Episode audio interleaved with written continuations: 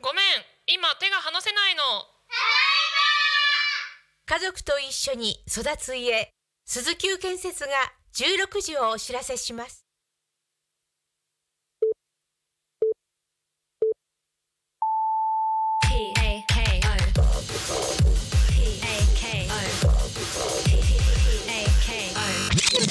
タコミ FM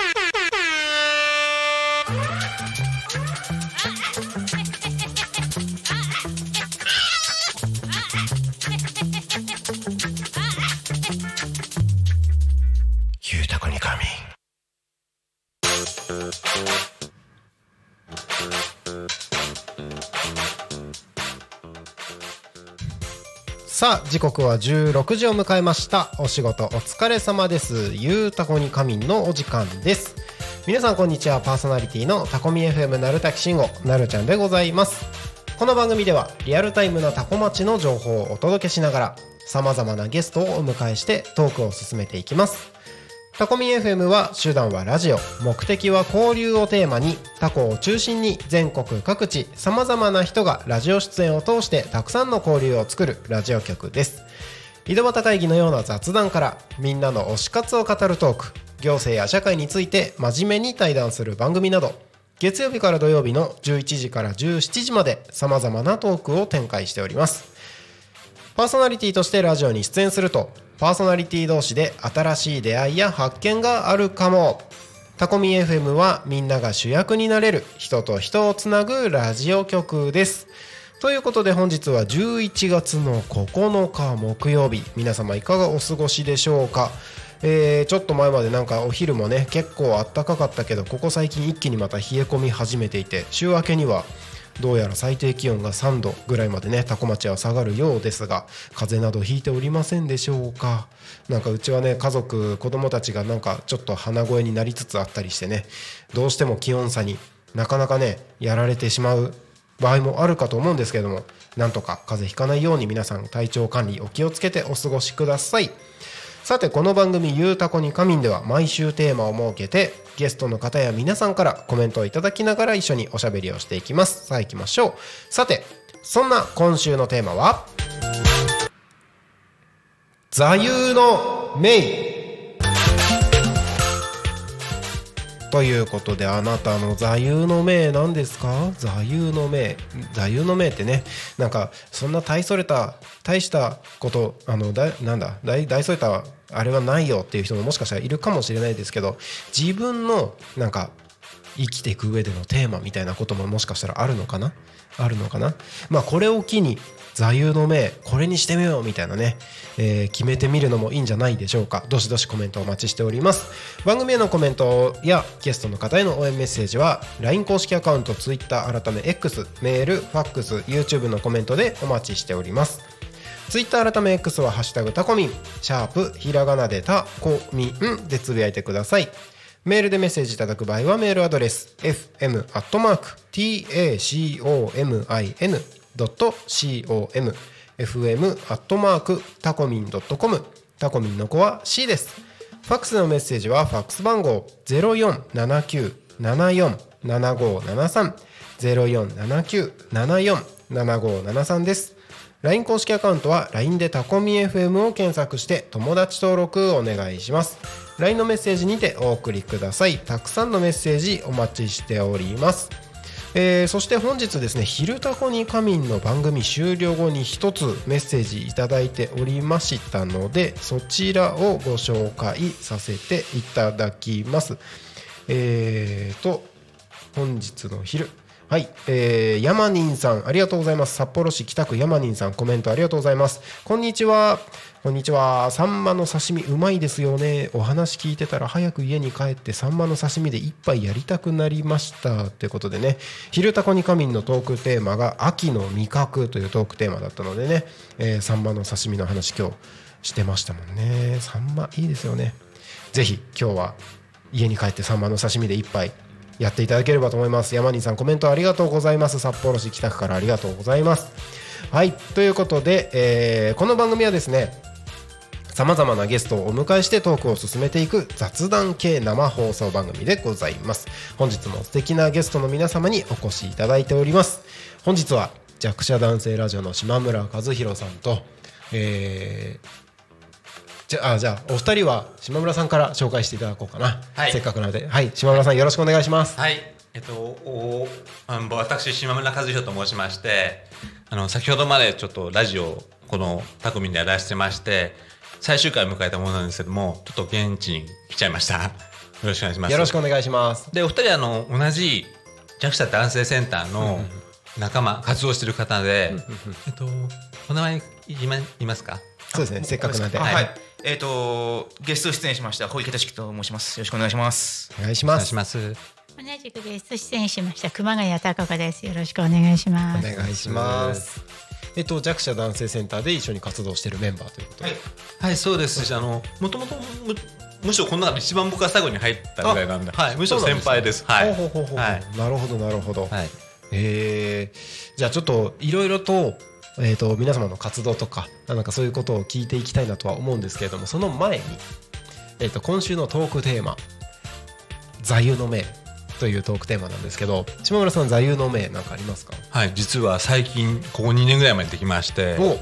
はい、えっと格闘家さんで元 K1 ファイター、今多分世界行っちゃったタケルさんっていう僕の好きなキックボクサーさんがいるんですけども、はい。あの方の中の名言の一つで、はいたとえハったりだとしても、やりきれば強さに変わる的ななんかそういうのがあるんですよ。ああ、はい。いい言葉。ですよね。なんか僕もこう気弱くてこうちょっと引っ込みじゃなところあるんで実は、とりあえずやってみようみたいな、同じく格闘技やってますし、ん。とてもそれはこう心に染みて、とても考えてその言葉を考えて僕は生きております。あーい。や本当いい言葉ですね。なんかはったりとかなんかなんだろうちょっと言葉言い換えるとなんか嘘みたいなそんなことになっちゃうかもしれないですけど何でもそこからスタートすると思うんですよね。そう思ってます。うん。なんかなんか行動を起こそうって思った時点では別に何も目の前にはその行動は起きてなくて。でもそれを口に出したらはったり嘘だったりするかもしれないけどそれを行動に起こして形にした時点でそれが本当になる。そういうことなんですよ。じゃないですか。そうですそうです。ねえ、はい。なんか本当いい言葉だなって今聞いて思いました、あったです。僕もそれ。はい。なんか僕もやっぱこのタコミン立ち上げる時とかもあの最初ははったりだったんで。はったりっていうかはったりっていうとなんかあれですけどやっぱりねタコ町にみんなが仲良くなるきっかけになる場所を作る。それをラジオ局を作るって言った時にいや今時ラジオとか。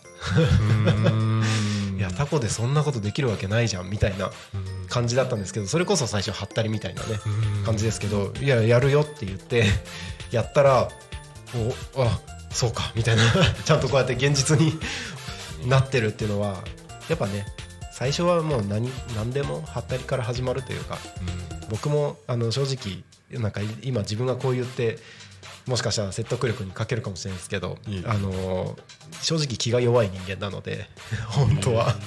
本当は。あそうなんですよ。あのい家の中ではうじうじしてます。なんであのねなんかいくらそんなはったりみたいなことだったとしても、それが現実を作っていくっていうことを考えたらいやいい言葉だな そのマインドで僕は生きていきます。素晴らしいです、ありがとうございます。皆さんあの座右の銘みたいなのありますか？あ自分。あはい。えーっとですね。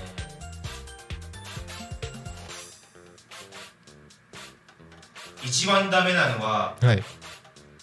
自分がダメだと思い込むことだよ。おおこれ誰だと思う？誰の名言だと思います、名言っていうか。あ誰ですか？のび太です。おおなるほど。あのーはい。普段ダメダメキャラで通ってるのび太がこんな深いことを言うのかっていうのが驚きですよね。もう日本って自分がダメだなって思う思い込んでしまう人がむちゃくちゃ多いと思うんですよ、こういうその人たち全員にこの言葉を届けたいですね、うんうんうんまあ、まずこのタコミンから届けさせていただきます。よろしくお願いします。ありがとうございます。もうだいぶ熱のこもった。いや確かに。なのび太って意外と名言言ったりしますよね。そうなんですよね。もうあ明るいのが一番いいですよね。今の日本にあんまりいない確かに確かありがたい人ですよ。ありがたい子ですよね。にうんそうですね。なんかさっきのハったりの話にも結構通ずるところがある気がするんですけど、はい。なんか思ったことって全部実実現化してしまうというか。あそうですね。なんかそんな側面があるのかなと思ってて。それは言霊があるって言いますあそうそう言霊って言いますよね。なんかいいことも悪いこともなんかそう思ったらそうなっちゃうみたいな。だから逆をやっちゃうとまずいんですよ。そうですよね。自分がダメだと思い込むと本当にそうなっちゃう。へこむんで最悪自殺までありえるっていう危ないことなのでありますそこは気をつけていただきたいかなと思います。ありがとうございます。どうですか？座右の銘そうですね。あのこれ小学校の先生が言った言葉なんですけど、あの希望ってもう月並みの言葉なんですけど、希望なんです。もう絶望しちゃうと生きるのも嫌になっちゃうんですよね。だから実現するかしないかわからないけれども、はいい、つも自分は必ず実現するっていう自分の思いは実現する。だからいつも希望を持って生きてるんですよね。うん、もう絶対絶望はしたくないという。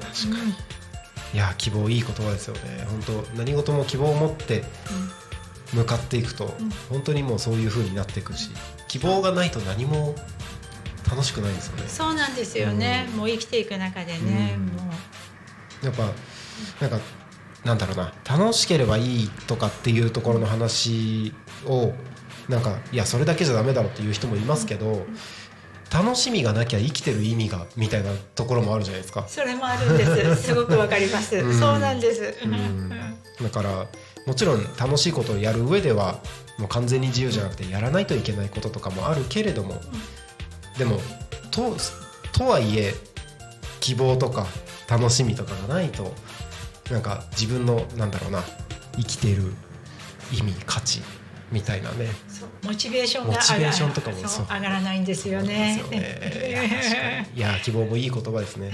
ありがとうごうんざいましいやいやた。好きな言葉の一つです。ありがとうございます。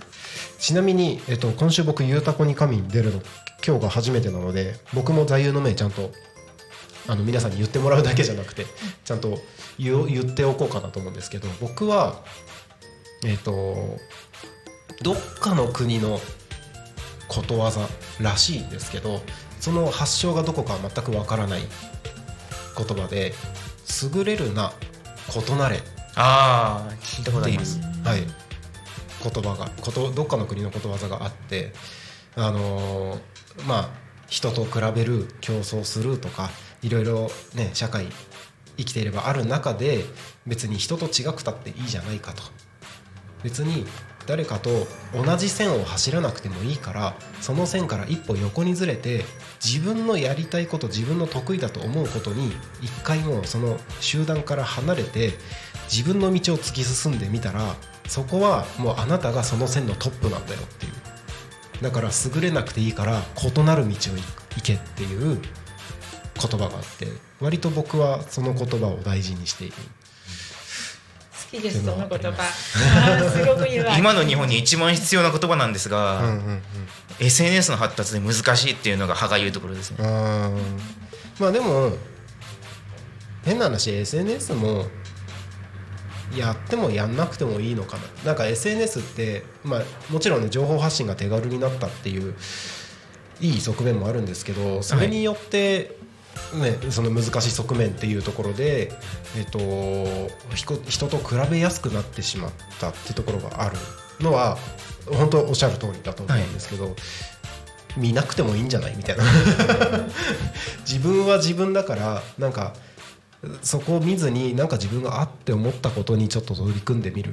なんか別にみんな連絡手段としてスマートフォン持ってるけどまあ一連絡手段として持ってて別にツイッターあの X か。X、えー YouTube、えー Facebook インスタグラムとか入れてなくてもいいよねみたいな。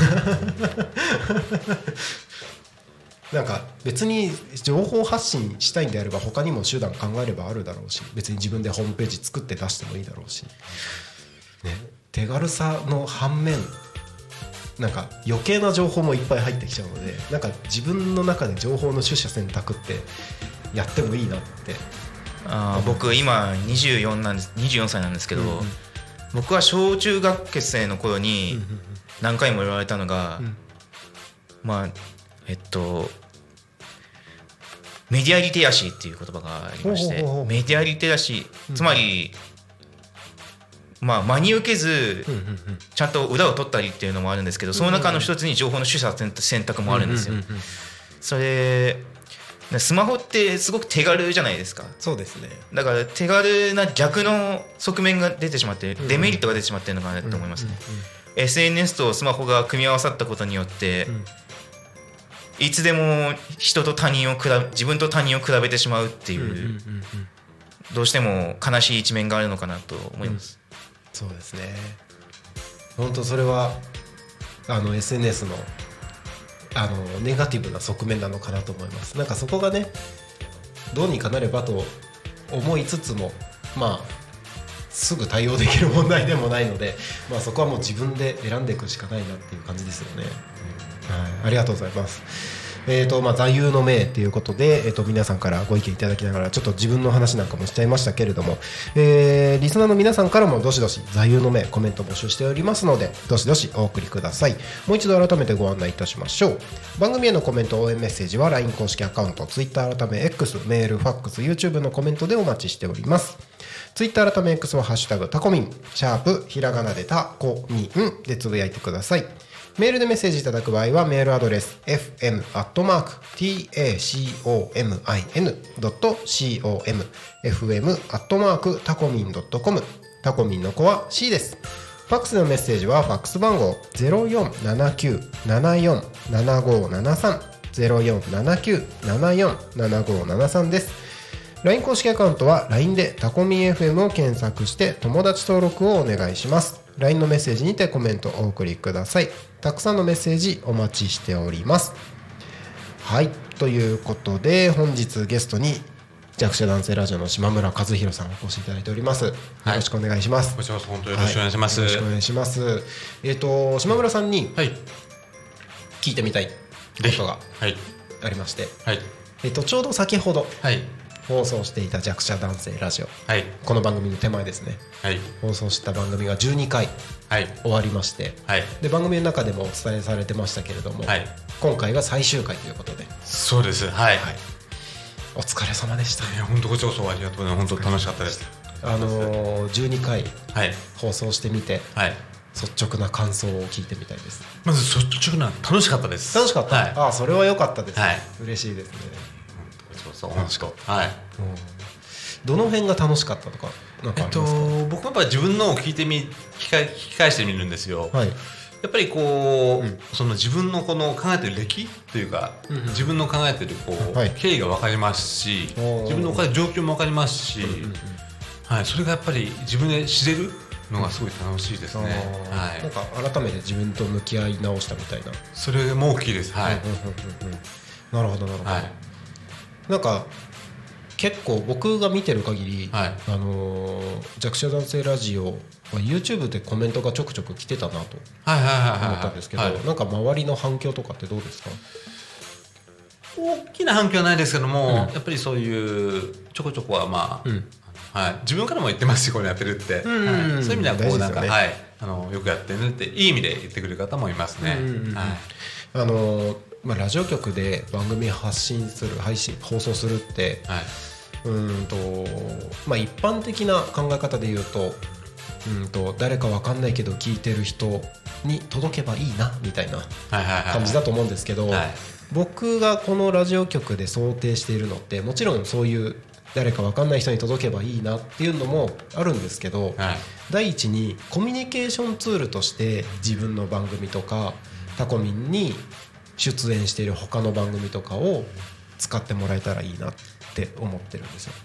っていうのは、まあ、自分が今あの多分島村さんやられてたと思うんですけど今こういうことをこここのラジオ局で発信してるよってその URL を一緒に送るとか、えー、とあとはあの他の番組のここにこういう面白い人がいたからちょっとこの人と会ってみないっていうコミュニケーションツールとして他の番組の URL を活用するとかなんかそのいろんな人たちと人が人たちがつながるきっかけとしてこのラジオ局を活用してもらえたらいいなって思ってるのでだからその島村さんが自分ご自身ではい。あのこういう番組やってるよって発信いろんな方にしてるっていうのははい。あのまさにはいベストな使い方なのかなって僕思思います。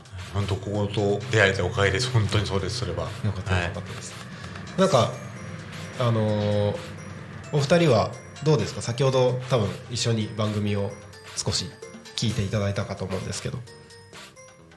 あ僕です、はい。あえっ、と僕2回ほど弱者男性ラジオにゲストとしてうんうんうん。え招待していただいたんですけども。はいもうあの率直に言っていいですかね、うんうん。あのやっぱ番組って難しいんだなって思いましたあのそうですあの僕、まあ、言う自分で言うのもあれなんですけど、んうんあの話すこととか喋ることとかっていうのがすごく苦手なタイプなんですね。かうんうんうん。あのー今さっき座右の銘を言う時にもん一回ちょっと噛んじゃったみたいなとこうんうん。ろぐちゃってなっちゃってることがあって、はいあのあんまり滑舌いい方じゃないんで、うんうん。なんか難しいなっていうのは思いますけど、うんうんまあ一方でまあ充実感もありますね。うんうんまあやっぱりこれラジオじゃないですか。うん。うん一応聞こうと思えば日本全国どこでも聞けるっていうラジオではい。自分の声乗せられたと思うとすごい達成感があるなと思います。いやその達成感充実感味わってもらえてすごい嬉しいなと思います。ありがとうございます結構僕ラジオのハードル下げたいなって思ってるところあーありがたいですなるべく皆さんに参加していただく参加して楽しいラジオ局っていう風にしていただい、あのしていきたいなと思っててであのちょっと面白いんですけどはい。僕めっちゃ噛むんですよあそうなんですか？めっちゃ噛むんです今日はたまたまあの噛まないんですけど僕が噛むと視聴率上がるんですよ。そう。ちょっと意地悪な一面がありますね。なんか逆にそれをエンターテインメントとして捉えてもらってる？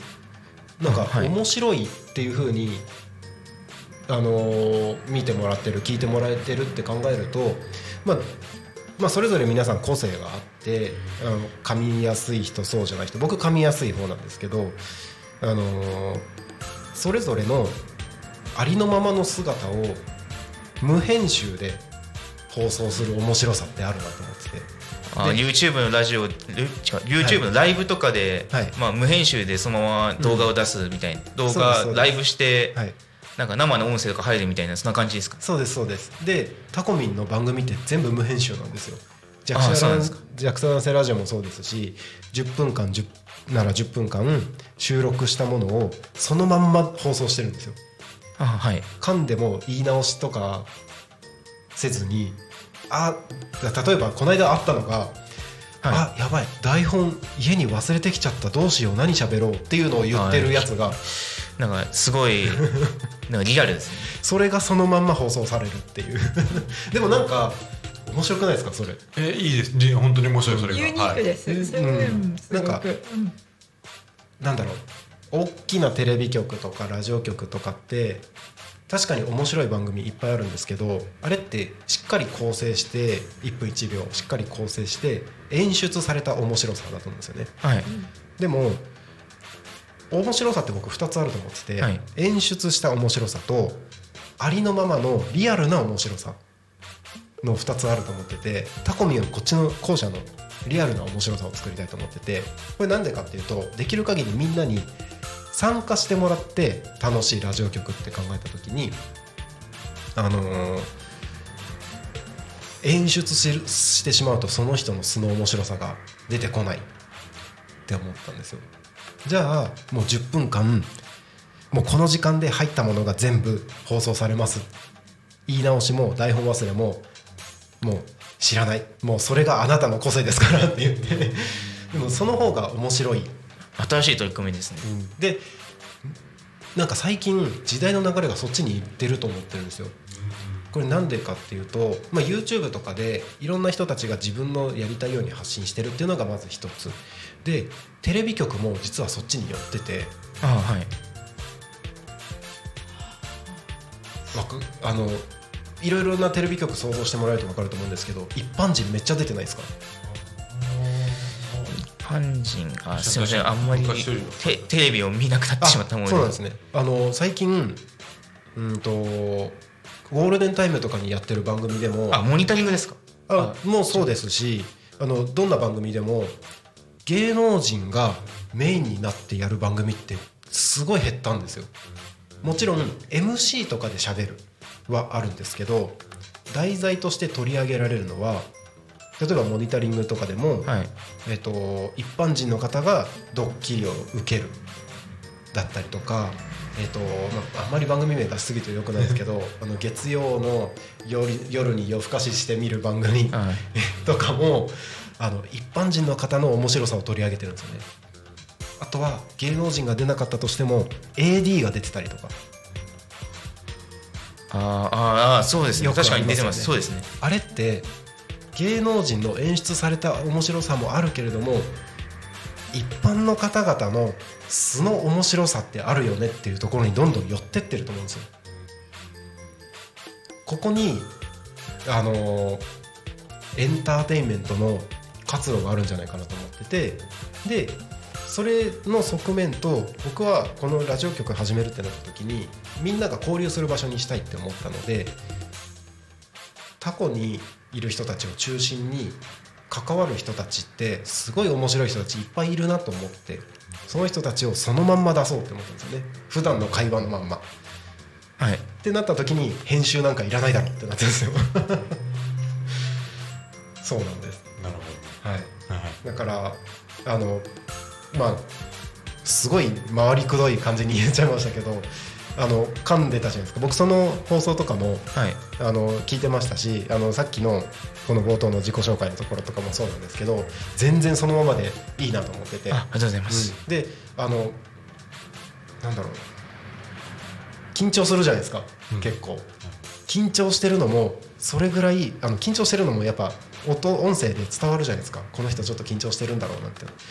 でもそれぐらいちゃんとこの番組に気持ち込めてやってるんだなみたいなのも伝わってくると思っててなんかすごいいいなって僕は。いやありがとうございます。はい。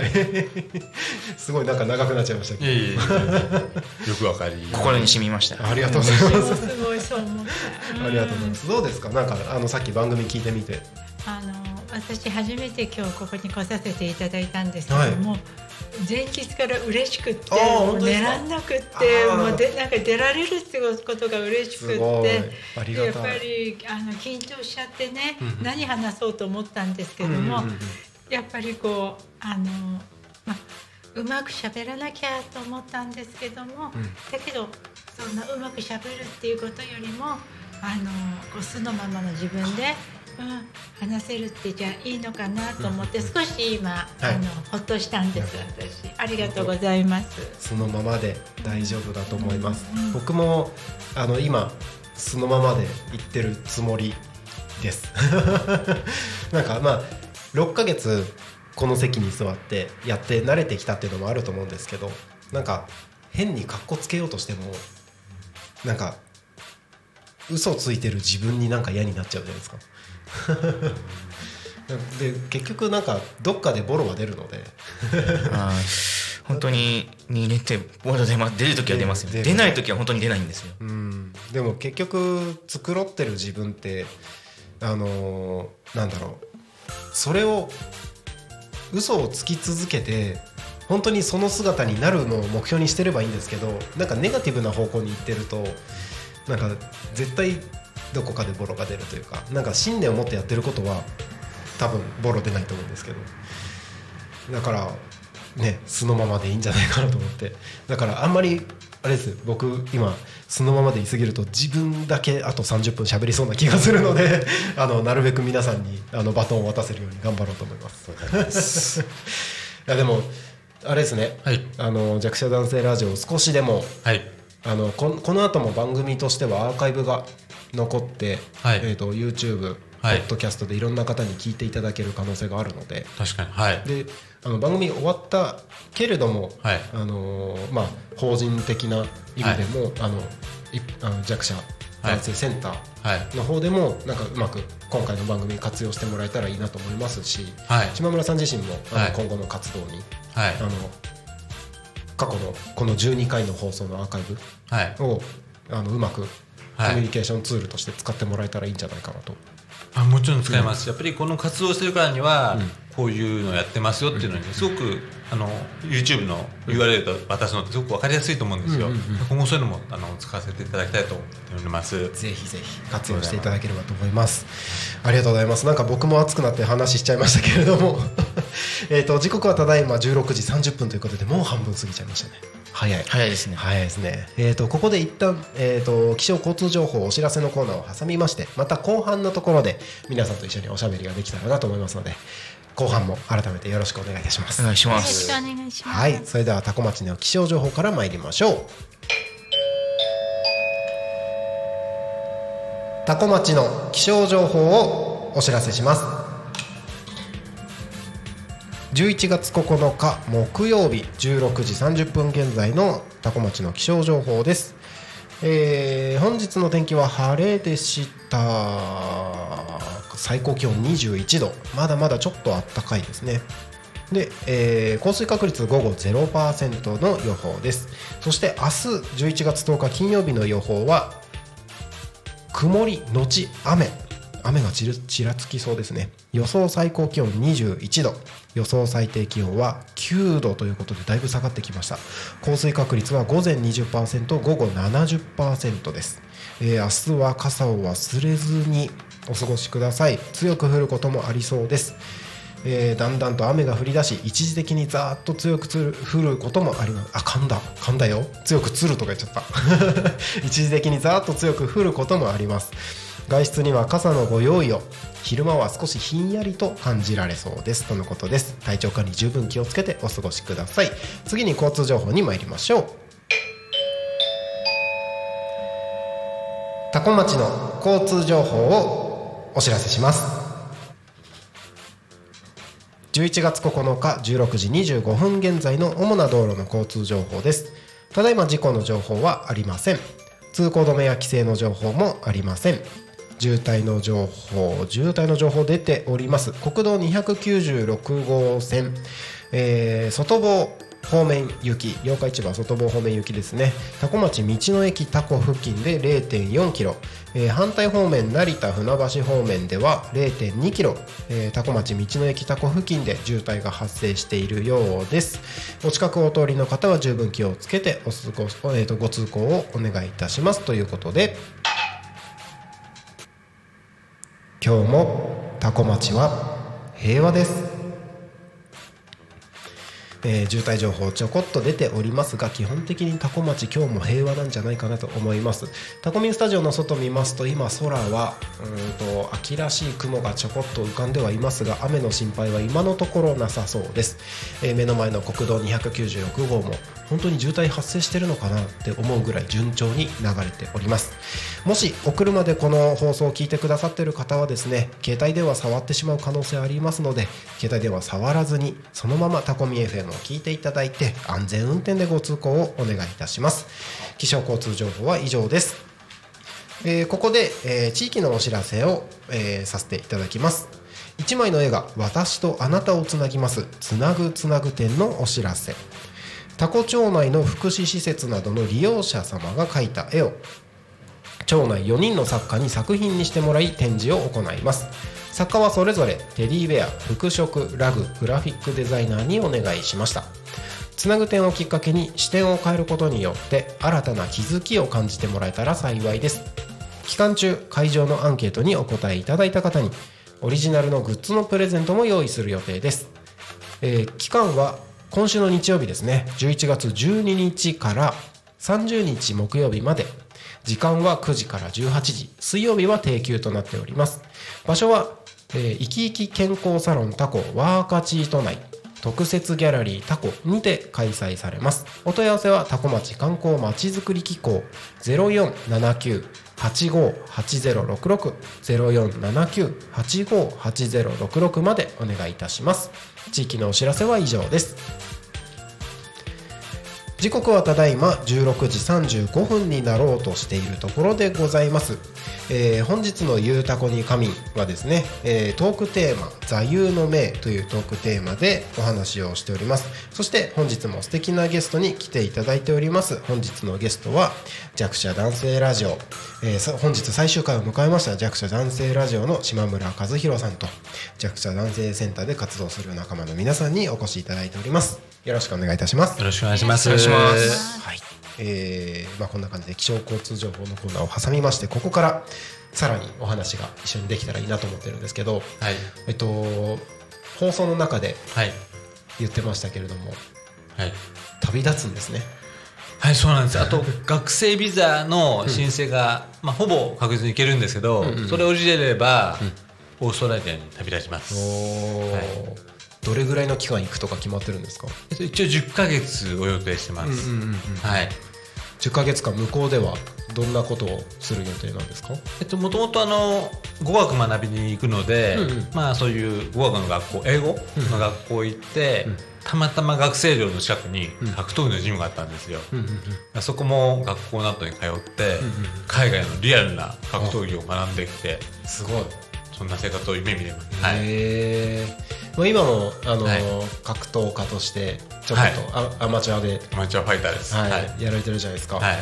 そこからはい。海外でっていうところに行く視点がすごいなと思って、いやたまたまその僕の場合高校新卒にならないっていうか高校卒業しても、そのままこう高校新卒の枠では就職できないって聞いたので、じゃあちょっと高校生活を伸ばそうと思って、何しようと思った時に、昔ちょっと僕アメリカに住んでたことありまして、中学校の時に、ちょっともう一回住みたいなと思ってて、あここの時期しかないじゃんと思いまして、欧米圏のあの英語圏のオーストラリアってちょっと考えちゃいました。ちょっと本当にパッと気づいちゃいました。へはい。え、なんか絶対刺激だらけですよね。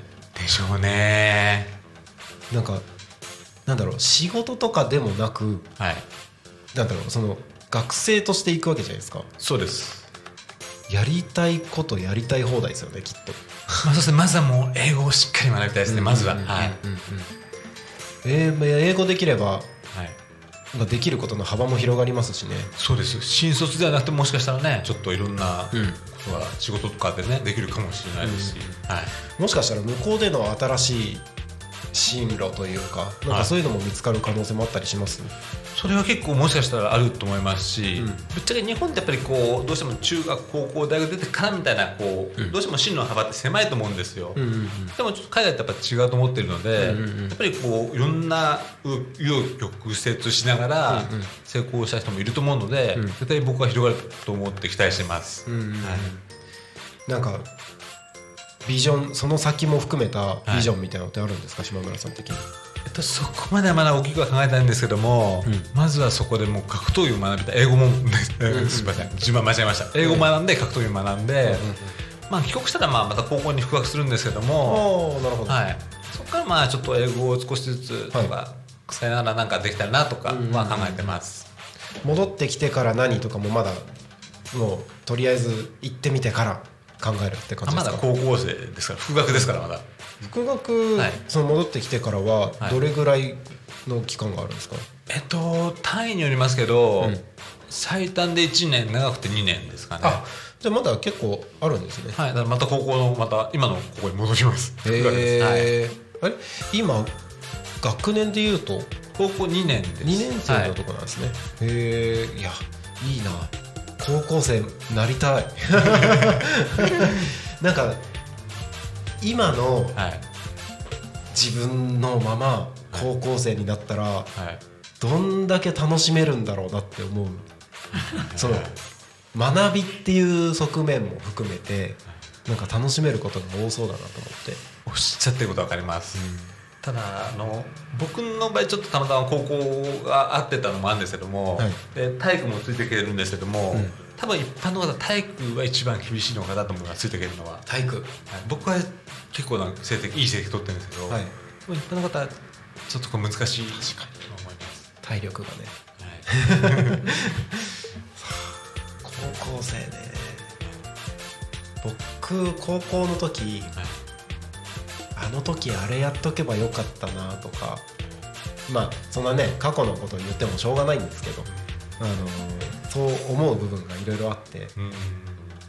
今の自分だったらこうしてるなってところがちょこちょこあるので、なんかそのシーンにもう一回遭遇したいなっていうのはありますね。ああ おっしゃってることはわかります。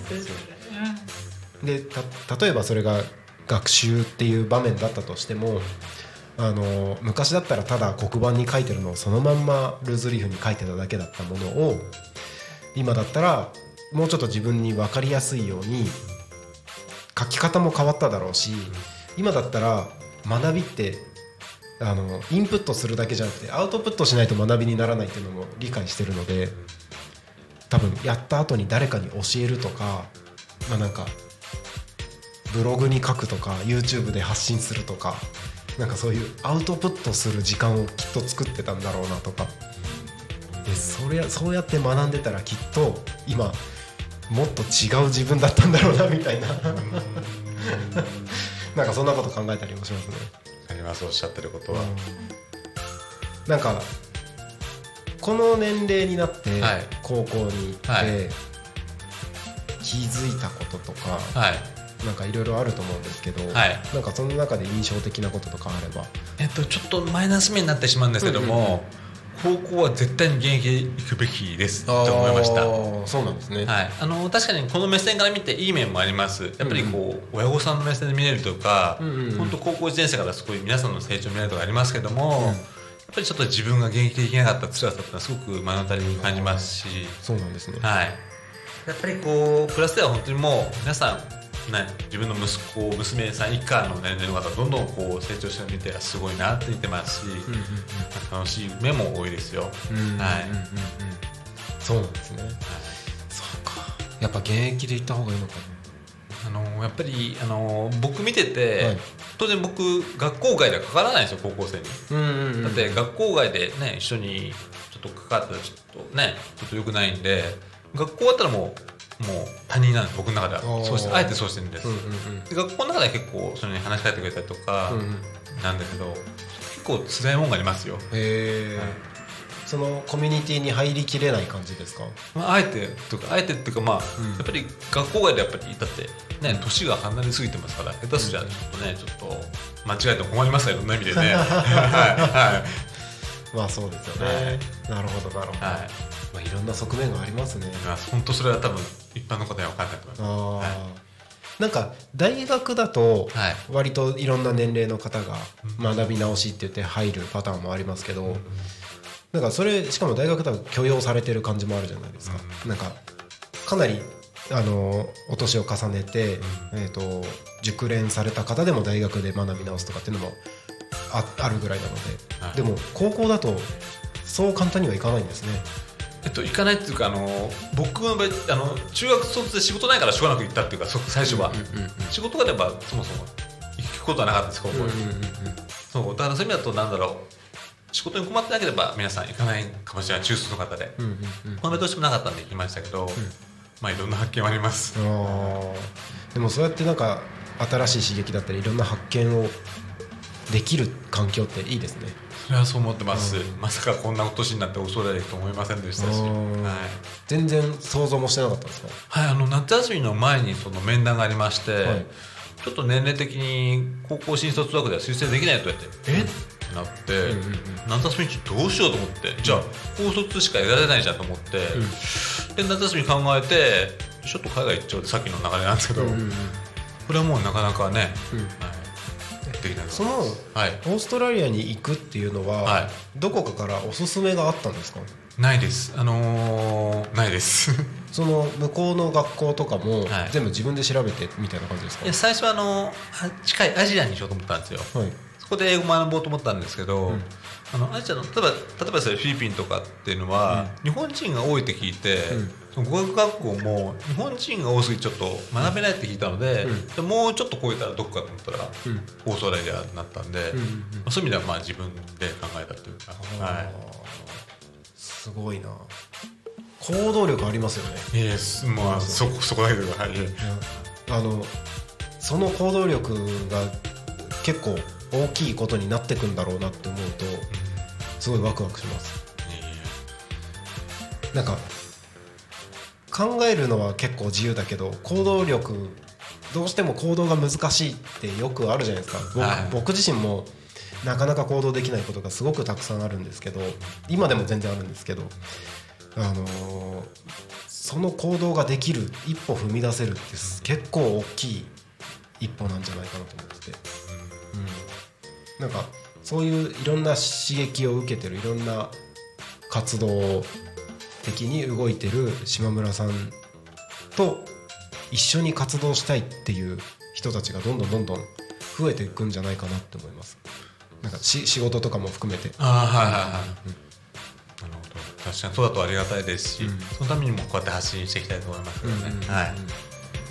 なんかどうなるかわかんないけどもしかしたらオーストラリアから発信してくれるかもそうですねやっぱり あのなかなかないと思うんですよ。今年でオーストラリア行って語学学んで、まあ、格闘技やってる日本人、うん。なかなかいないと思うんで、これさっきふと思ってあれこれちょっとねそこから発信してみようか。なここをね、あのですかプラットフォームで使させてもらおうかなとか考えたりもちょっとしました。いやはい。ぜひそうしていただけると、その時はまたあのご連絡差し上げますので、はい、よろしくお願いします。もしかしたらそうなったらタコミン初の海外からの番組っていうことになるので、はい。はい、楽しみですね。ありがとうございます。ありがとうございます。えっと島村さんがこれからまあいろんな活動されていくってことで、まあ今日の放送も含めて、まあ今のお話も受けてなんか島村さんになんかあの応援メッセージというかなんかこれからの島村さんに対するお言葉なんかあればぜひお願いします。じゃあ一つよろしいでしょうか？あどうぞどうぞ。えーっとあの財布とかちゃんと常に持ち歩くようにしましょうねあのお落としたら絶対に帰ってきませんから海外確かにはい、確かに海外は確かにそうですね。危ないですよね。はい。貴重品は必ず身につけないとうん危険です、はい。確かに海外ね気抜けないですからね。はいなんかこういうところにスマホ置いてるのも危ないぐらいな感じですもんね。そうですね海外経験ありますか？あ一度だけ。おおその時はどちらに？えーっと高校でオーストラリアにだから一生あ一緒あ違う。あえーっと、えーっとその高校の1週間の修学旅行で行ったんですけど、えー。っとまあ、ホームステイだったりまあホテルに宿泊だったりいろいろあったんですけど、うんうんうん。あのペアで行くんですけど、うん。あのその時にペアの同級生とちょっとうん揉めてしまいまして、うんうんうんあのー最終最終日の最終日じゃないかな、えっと最終日の1日前の市街地の観光で寝込んでしまったんですよね。あらら。ら。でまるっきり行けなかったので、だから後悔ですね。でその次の日の最終日に僕本当に財布落としたんですようんうんうんうん。ホテルの中で落としたんでまあ誰か拾ってくれるだろうなと思ったらうん無理だったんで、えー拾ってくれなかったんでホテルの中でも。ホテルの中でも届日本に届かなかったのでうんだからさっき言ったのは本当にそれの教訓ですうんうんうんうん。なるほどなるほど。なんかまたどっかでその寝込んでいけなかった分を楽しみに行けたらいいですね。まあ行けたらいいんですけどお金かかっちゃいます、まあお金はかかりますお。金かかっちゃいますし あの意外と方向音痴なところもあって、うん。あのあんまりあの器用じゃないんですよ、うん。だからあの日本だったらまあギリギリ大丈夫なんですけど海外で行くとなるとちょっと不安がありますね。そうなんですね。なんか良き仲間たちと一緒に楽しめる機会があるといいなと思ありがとうございます。はい。えっ、とどうですか？島村さんになんかこれから旅立つかもしれないっていう島村さんに。そうですね、はいやっぱり先ほど堀毛君がお話しした通り海外は日本と違うからはい。落としたら戻ってきません確かに。あのに外国人が日本にいらっしゃいます来ますよね。うんうんうんうんなんかお財布を落として戻ってくるっていうのが驚いたんですって、うんうんうんうん。まず外国じゃありえないんです、はい。だから常に島村さんはもう身につけて、はい。割とラフな方なんでねそうですね。フランフランって方なんで そうですね。あのこれは島村さんは気をつけないと。はい。あと優しいんでね、うん。彼は本当にあの、ですこの優しさを生かして、うんうん。あのきっといいお仕事をつけると思うんです、うんうんあのここの弱者のメンバーでも,、一番優しいんじゃないかなって思って今日も島村島村さんが来るからね、私も本当に今日一緒にもう食事もしましてあ本当に彼優しいんですよ。もう誰にでも優しいんです。もう本当に。えだからねその優しさを生かしてきっといいお仕事つけると思うんですそうですよね、えはい。本当素敵な方ですか？ら本当そうです、ありがとうございあります、がとうございます。い、やーなんかはい。送別会みたいな感じになってましたねそうですね。ちょっと胸に熱いものちょっとはい。あのーはい。ちょっと最後に一個聞きたいんですけどあのー、はい。弱者男性センターっはい。て、えっとまあ、今活動されてる方々っはい。てどれぐらいいるんですか？10人ちょいぐらいな。あでも結構いるんですね。はい。えっと拠点が東東京そうですね。で基本的にあのはい。そうですね。はい。全全国各地にいるんですか？そうですねやっぱりあの10人ちょいなので全員がそこにいるわけじゃなくて、うん。もういろんなところに住みながらまあそうですね。そうです。なるほど、はい。なんか皆さんそれぞれの立場で情報発信したりとかみたいな、そうですね。発信はあんまないか僕が広報担当なので、ただやっぱりそれぞれ専門分野じゃないですけども、うんうんやっぱり書類に長けてる方、うんうん。僕もちょっと話せる、うんうん。ちょっととかいろんな方いるので、そのそうですね集まっていろんな分野を生かしてやってます。なるほど、はい。えーなんかそのあたりで、えーとまあ、リスナーの方々に聞いていただき、あの届けたい情報とかがあれば、ぜひお願いしたいです。はい、えっと、情報としましては今月の18日、土曜日なんですけども僕ら男性差別をなくそうという団体なのであの東京都内の都電を借り切って男性専用車両をやります12時45分に箕輪橋という駅が発車なのでもし興味ある方は男性差別をなくそうって興味ある方はぜひいらしてください。一緒にね立ち上がりましょう。ってことが今日の。はい、男性専用車両。はい。面白いですね。はい、確かになんでないんだろうなって思ってました、そこですよね。そうですよね。男性からするとそうですよね、はい、まああのそれぞれね女性専用車両も含めてあの必要だと思う人が使えばいいなとは思うんですけどあのなんだろう多様性だったりとかなんか LGBTQ とかいろいろ言うんであれば男性専用車両は1両ぐらいはあってもいいよなとは思いますね。そう思いますうんなるほど。なんか面白そうな取り組みなんで、はい。えっと、場所がもう一度改めて。えっと、東京都の都電なんですけども、はい。えっと、発車駅が箕輪橋駅という駅で、はい、桜トラムっていう都電で、で1車両なので時間が決まっていまして、1時の箕輪橋駅の初の桜トラムなんで、一応12時40分ぐらいにあの集まっていただけると助かります。えー12時40分に、えー桜トラムの箕輪橋ですね。はいわかりました。箕輪橋ってあのあっちの方でしたっけ？えっと足立区とかあっちの方でしたっけ？そうですあの荒川区だからその辺です。荒川区、はい、あ、あ、そっか。荒川区の方ですね。あの辺です。ぜひ気になる方は足を運んでみてはいかがでしょうか。ということで、えっ、とそろそろ終わりの時間が近づいてきましたが、なんか言い忘れたこととかないですか？あないね本当に僕も感謝してます本当に34か月間、本当にもうさっきもちょっとちらっと聞いたんですけども胸が熱くなる思いで本当にありがとうございましたこちらこそです。ありがとうございます。お二方も何かあのお伝えしたいことがあればぜひ。えーまあそうですねあまずありがとうございましたありがとうございます。それとあの12月にまたイベントがあるそうなので、ぜひ伺いたいなと思います11本当は11月に今月に行きたいんですけど、あのちょうど男性専用車両と18日かぶっちゃってるんですよ、あそうですよねなんで12月にまた伺いたいと思いますあパーソナリティ説明会ですか？はいあ、ぜひぜひ。はいあのーありがとうございます。えっとタコミ FM のパーソナリティ説明会が12月2日。2日だったと思う。もうこの後ご案内しますけど、説明会があるのでそこに来ていただけると。はいあ、ありがとうございます。あのもしあの遠いのではい難しければオンラインでも参加可能なので、はいぜひお申し込みいただければと。はいありがとうございます。えっと何かあの伝え忘れたこととか何かあれば。えー、と当日の男性専用イベントなんですけれども、はいえー、と私がデザインしたエコバッグと、あのー冤罪バッジ、あのー来てくださった方には差し上げたいと思っています。あのふるってご参加していただければと思います。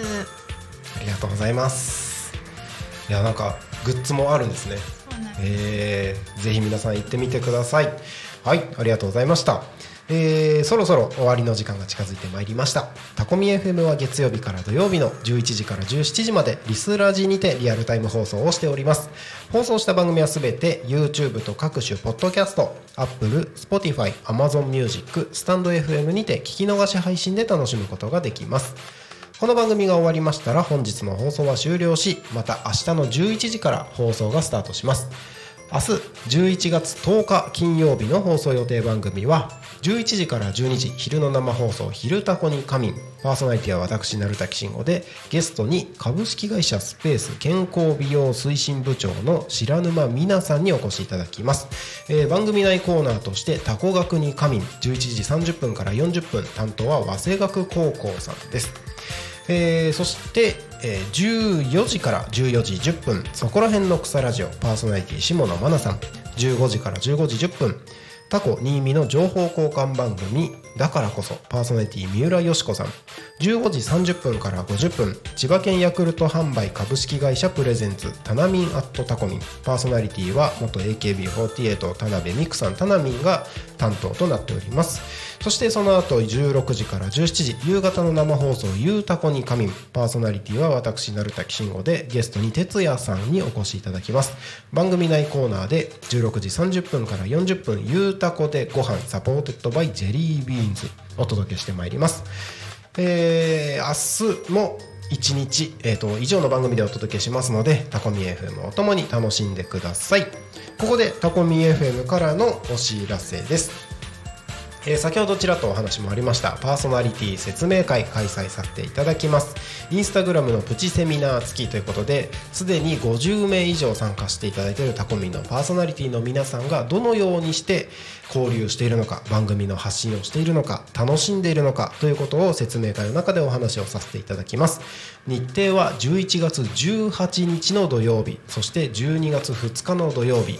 え2つの日程のうち1日のみ参加で問題ありません。OK です。時間は13時30分から15時。会場はタコ町のタコラボもしくは、えー遠方の方はオンラインでも参加できます。タコミ FM 実は、えータコ町でパーソナリティをやってるという方が3割。えー3割が千葉県内各地。そして、えー残りの3割が千葉県内一番遠い方は岡山あたりから参加していただいてしたさ めっちゃ噛んだ。参加していただいてますのでどんな方でもパーソナリティになれます。ぜひオンラインでも説明会受けることができますのでぜひふるってご参加ください。参加費は無料です。お問い合わせお申し込みはタコミ FM のホームページからお願いいたします。はい。ということでタコミンからのお知らせは以上です、えー本日は弱者男性ラジオの島村和弘さんと、えー弱者男性センターの、えー活動をしている皆さんにゲストにお越しいただきました。皆さんありがとうございました。ありがとうございましありがとうござたいました。はい、それでは本日の「ゆうたこに仮眠」はここまでとさせていただきます。最後一人ずつ名前喋って、えーおしまいにしましょう。お相手はタコミ FM なるたきしんごと島村和弘熊谷貴子。小池俊樹4人でお送りしました。ありがとうございました。またねー。